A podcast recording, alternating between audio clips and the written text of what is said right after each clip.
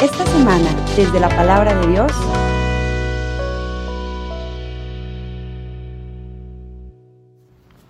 el Evangelio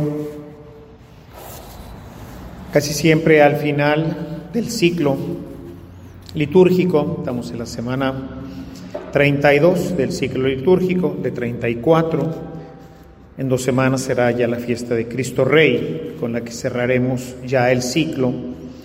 Y generalmente los últimos, generalmente los últimos tres domingos los utiliza antes de la fiesta, de la fiesta de Cristo Rey, con algunos elementos que nos inviten a hacer una, un repaso un poquito de nuestra vida, a terminar nuestro ciclo, porque quiere siempre llamar nuestra atención a que de la misma forma como se cierra el ciclo litúrgico, así también eventualmente se cerrará también nuestra, nuestra vida terminaremos finalmente cerrando nuestra vida y es importante cerrarla y cerrarla bien. Entonces hoy, pues preparándonos para esto, el Evangelio realmente propone dos elementos. El primer elemento lo propone con este tema de los fariseos, ¿verdad? Los fariseos que se echan encima sobre los bienes de las viudas, ¿verdad? Gente que aparenta ser muy bueno, que aparenta una piedad religiosa, pero que la verdad lo que le gusta pues es nada más llamar la atención. Le gusta que la gente los llame maestros, pasearse por las plazas, en las sinagogas tomar los primeros lugares, pero la verdad es que en su corazón hay otras intenciones, no están realmente pues mostrando su verdadera cara. Segundo tema que se ve claramente que es un tema aparte es el tema de la viuda, la viuda que pone pues todo lo que tenía, esas dos moneditas que en el, en el equivalente aquí no nos dice más que de muy poco valor, en el texto griego habla de cuadrantes. Un cuadrante era la 64 parte de un denario. Y un denario era lo que una persona necesitaba como mínimo para vivir ese día. Eso era lo que era un denario. Entonces imagínense, por eso las traducciones, bueno, hay muchas traducciones, casi siempre trato de ir un poquito más a fondo, también pues para que ustedes también conozcan un poco más, porque el liturgista, ¿verdad? La, Biblia litúrgica que hacen los jesuitas, pues hace sus traducciones a veces así medio, pues bueno, hace su traducción, dejémosla ahí. Entonces, eh, aquí nos indica claramente cuánto era, era nada, ¿no? Era realmente dos moneditas de muy poco valor, nos dice hoy el Evangelio. Jesús enfatiza ahí el tema de dar lo que nos sobre. Entonces podríamos arrancarnos sobre este último tema, que es el que ordinariamente se predica. Está, el liturgista lo hace concordar con la, la primera lectura, en donde realmente no, en esta ocasión no hay una concordancia plena, porque lo único que trata en la primera lectura es el tema de esta viuda pobre. Esa viuda pobre que tiene fe, fe en las palabras de Elías que le dice, tráeme la torta, o sea, no te la comas tú, ese poquito de, harina que tienes ahí, me lo vas a traer, hecho un panecito, y si tú crees esto, porque dice, dice Dios, que no va a faltar el pan en tu casa, pero tienes que creer, y creer quiere decir hacer lo que yo te digo. Y bueno, Así pasa y finalmente pues Dios cumple su promesa, por eso hemos, hemos respondido en el Salmo, Dios cumple siempre lo que promete. ¿no? Es generalmente el tema de batalla, de hecho venía ahorita comentando con mis hermanos que me traían a la celebración, que eh, tanto es así que la forma breve de la, a veces la liturgia propone una forma larga y una forma breve. La forma breve nada más trata ese tema. Entonces generalmente nos vamos por ahí. Es un tema muy rico, muy rico porque hay mucho material ahí para sacar. Pero más bien yo enfocando un poquito al tema de que estamos terminando, además sobre esto, si quieren conocer varias homilías sobre esto, pues pueden entrar a mi página y ahí en mi página encontrar todo el desarrollo teológico y bíblico de, esta, de, este, de este tema que he tratado en dos ciclos. En este ciclo más bien vengo haciendo un repaso, un poquito un repaso, el tema de la fe y algunos otros elementos. Aquí hay un tema muy delicado que hay que revisar, ¿no? Yo les preguntaría, escuchando el texto, ¿no? ¿Tú te considerarías un fariseo? No me contestes, pregúntatelo a ti mismo, ¿no? ¿Tú te contarías como un fariseo?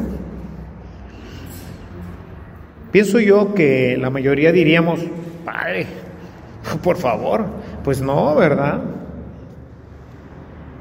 Sin embargo, en nuestro corazón se ocultan otras cosas.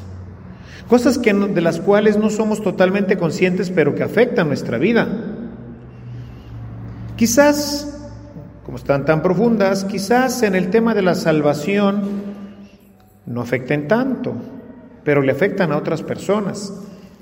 Y finalmente, pues nos afectarán también a nosotros, ¿no? Entonces necesitamos escarbar un poquito, ¿sí? O sea, cada año, en cada ciclo, la iglesia nos invita a ir más en lo profundo. Nuestro primer, nuestra primera lectura del Evangelio casi siempre es bien superficial.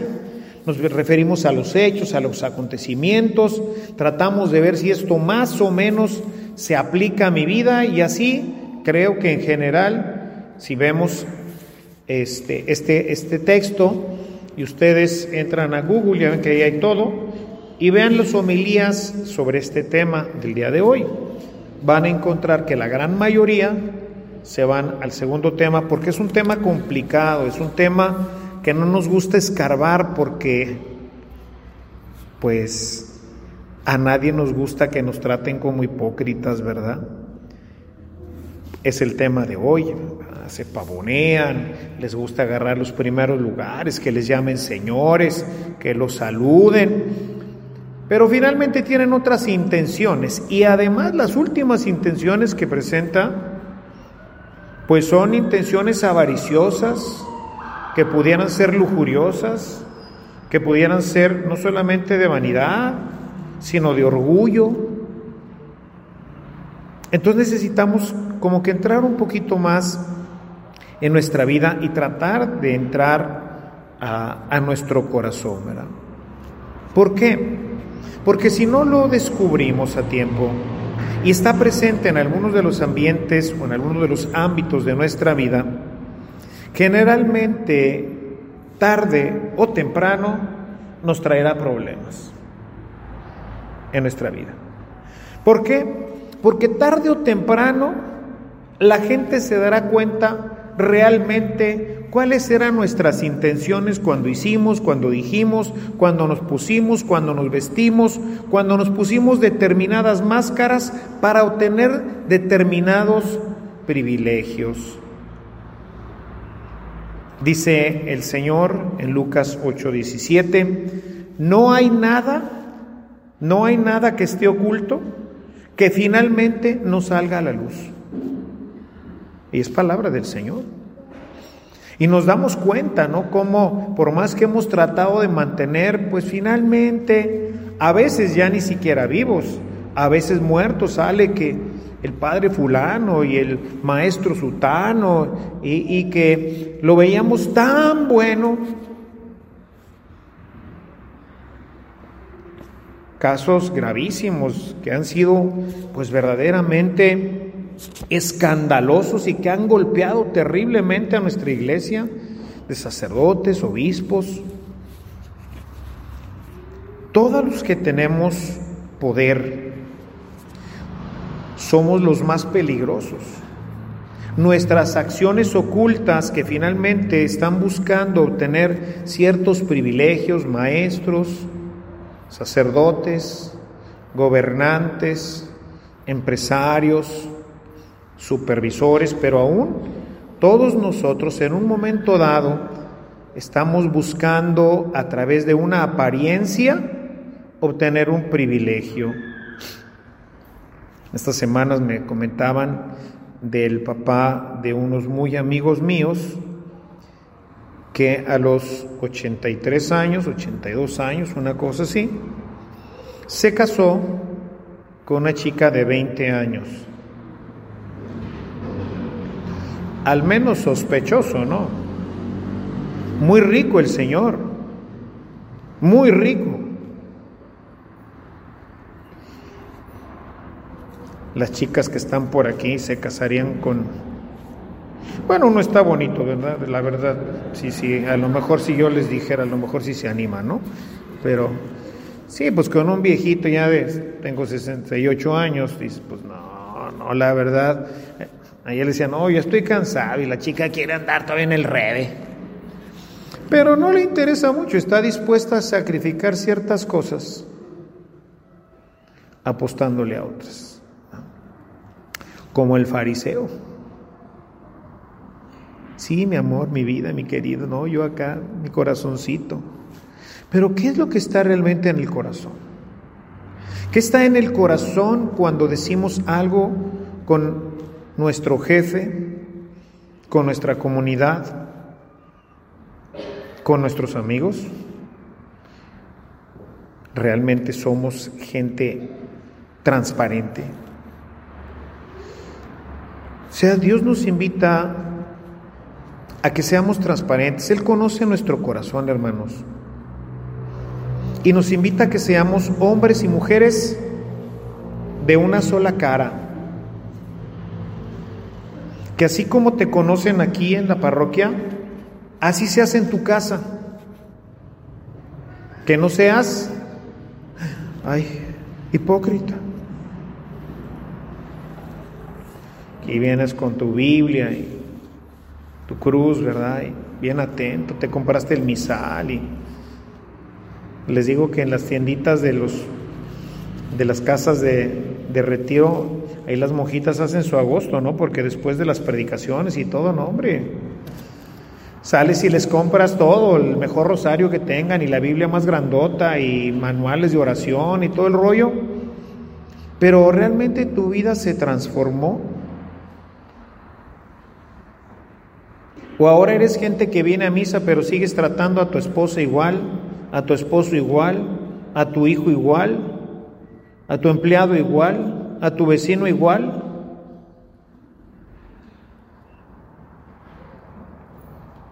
Ah, pero ahora ya eres de misa y vas a la ultrella o vas a la célula o vas a qué sé yo, dependiendo del movimiento en el que pudieras estar.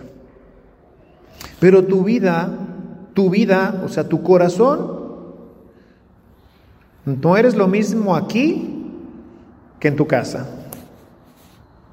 No eres lo mismo en tu oficina, de no, hombre, el ingeniero, carambas, hombre, que en tu casa, que en tu barrio.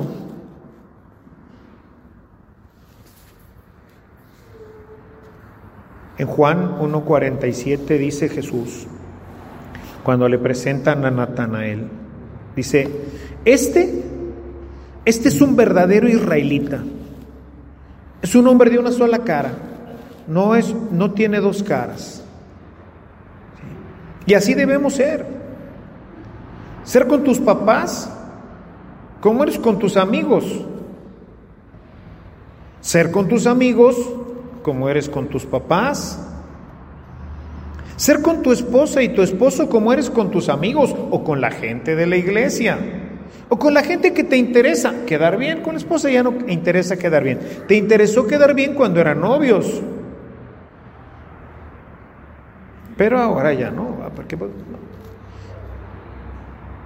Yo les digo que uno de los grandes fracasos en los matrimonios modernos es la falta de autenticidad, es la hipocresía.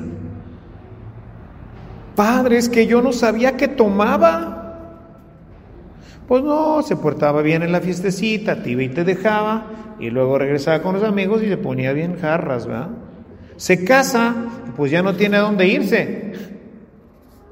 Ahora regresa y está igual de jarras que antes. Digo, no, no, porque luego dicen, es que me salió borracho. ¿Cómo que me salió borracho? ¿Lo sacaste de una caja de sucaritas o qué? ¿Traste una tómbola y te lo ganaste?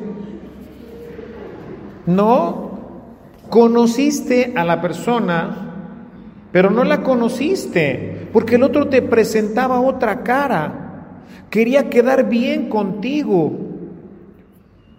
Tuve un caso, pues luego me tardo, ando viendo aquí el reloj, pero luego me tardo porque trato así como de, de ayudarles a entender que esto es real. Una pareja que casé, yo la preparé y yo asistí a su matrimonio. Nunca había visto yo un Rolls Royce de en vivo y a todo color. Pues a, la, boda llegaron estos en un Rolls Royce. Al día, a la semana siguiente me encuentro al esposo en misa de 10 y luego de once y media y luego de una. No salía porque estaba solo, entonces yo celebré todas, entonces lo vi sentado y luego no vi que saliera. Celebré la siguiente y no tampoco salió. Y luego celebré la última y pues ya ahí tenía que ser porque ya era la última. Le digo, ¿y qué pasó? ¿Tu esposa se enfermó? ¿Ya regresaron de la luna de miel? Dice, no, hombre, padre, ¿qué cree? No fuimos a la luna de miel, pues ¿qué les pasó? ¿Se enfermó? Dice, no. ¿No quiso irse conmigo? ¿Cómo? Si me dijo que no me quería, terminó la fiesta y hasta ahí llegó su matrimonio. Como unos ocho meses después llegó la chica y me dice, digo, oye, pues ¿qué pasó? O sea, ya después ya no volví a ver a él tampoco y ella fue porque pues, yo trabajé 34 años en el tribunal. Entonces me dice la chica, le digo, ¿por qué? ¿Qué, qué pasó? Dice, no, padre, este tipo, así, este tipo era un mentiroso. Me hizo creer que trabajaba no sé dónde, que ganaba no sé cuánto, etcétera, etcétera. Les digo, llegó en un Rolls Royce. ¿Ah? No tenía nada, no tenía ni trabajo, padre. Y le digo, entonces, ¿por qué te casas? ¿Cuándo descubriste eso? Tres semanas antes de la boda. ¿Y por qué te casaste? No, pues estaba todo pagado y había que disfrutarlo.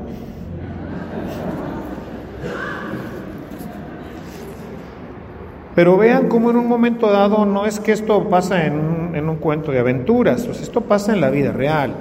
O sea, nosotros creemos una cosa, pero la verdad es, me estoy presentando como soy. Mi novia, mi novio me conoce realmente como soy. Tengo un carácter de la fregada.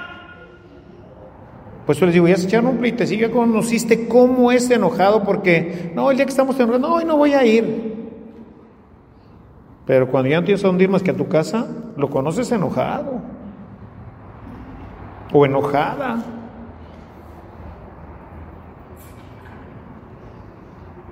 Y entonces empiezan los ajustes y los problemas, ¿no? Presentarnos de una sola cara. Porque miren, hermanos, hermanas, jóvenes, podremos engañar a todos, a los papás, de que eres bien buena, de que eres bien bueno, de que te portas muy bien, de que vas a la escuela. No, es que tengo muchas historias de estas, ¿verdad? Pero a Dios no lo puedes engañar, porque Dios, como dice Jeremías 17:10, Dios conoce las intenciones de tu corazón, a Él no lo puedes engañar. Y esto que estoy hablando, estoy hablando de las situaciones de convivencia humana que fracasan, que destrozas a otra persona, que echas a perder la vida tuya, la de tu comunidad, y si eres además jefe, si eres sacerdote, obispo, si eres dueño de una compañía, si eres gobernante de, una, de un país o, y te presentas con una cara, pero la verdad, como dice Jesús, pues somos lobos, somos lobos vestidos de ovejas. Y hermanos, eso lastima grandemente, ¿no? Ante los ojos de Dios todos somos transparentes, como lo muestra hoy Jesús en el Evangelio. Dice, pero están llenos de rapiña. El Evangelio de Marcos, que es muy cortito, no desarrolla completamente este tema. Mateo y Lucas tienen paralelo y lo desarrollan con lo que le llaman los ay. Ay de ustedes fariseos que hacen esto y esto y esto y esto, se presentan muy bonitos, pero son como tumbas llenas de huesos, etcétera. ¿Sí? Les se los surte sabroso. Los descubre, los pone al descubierto de los demás, lo que realmente somos, porque para Él no te puedes esconder. Tienen el caso del fariseo y el publicano, ¿lo recuerdan? El publicano ahí bien compungido, Señor, perdóname, soy un miserable, no vengo ni a misa, hace un chorro que no me confieso porque no, no he podido entre la pandemia y este, además soy medio frión, sí, pero te quiero y te amo y aquí estoy a tus pies llorando, quiero arrepentirme, quiero que me perdones. El fariseo, yo no soy como este vato. Oh, yo sí pago mis diezmos y ayuno y esto y lo otro. ¿Y qué dice Jesús? El primero salió perdonado y el otro se fue a su casa como llegó. Porque para él todo es transparente, ¿no? Entonces debemos de tener mucho cuidado los que somos encargados del poder, de las empresas, de las mismas instituciones religiosas. Nosotros como sacerdotes, les decía al principio, podemos hacer mucho mal, como lo hemos hecho, cuando nos disfrazamos, cuando somos ovejas vestidos de lobos, Mateo 7:15, ¿verdad? Cuando no presentamos y no nos presentamos realmente como somos, cuando tenemos una doble cara, aquí en iglesia soy una cosa, pero en mi casa soy otra, con mis amigos soy otra. Aquí la gente me ve como un santo, pero ¿qué tan santo soy? ¿Qué tan hombre de confianza soy? Porque Pasa, hermanos, que nosotros pues utilizamos nuestro estatus, nuestro poder, como tristemente sabemos que ha pasado, sobre todo en la iglesia, pero en tantos otros asuntos, en donde pues nos aprovechamos de nuestro poder, de nuestro estatus, de esa confianza y de esa santidad que aparentamos tener. Por eso se han puesto hoy tantísimas restricciones con los niños y los jóvenes, ¿verdad? ahí en, en Monterrey nos obligan a tomar ahora un curso sobre las consecuencias que puede traer el abuso de menores, ¿verdad?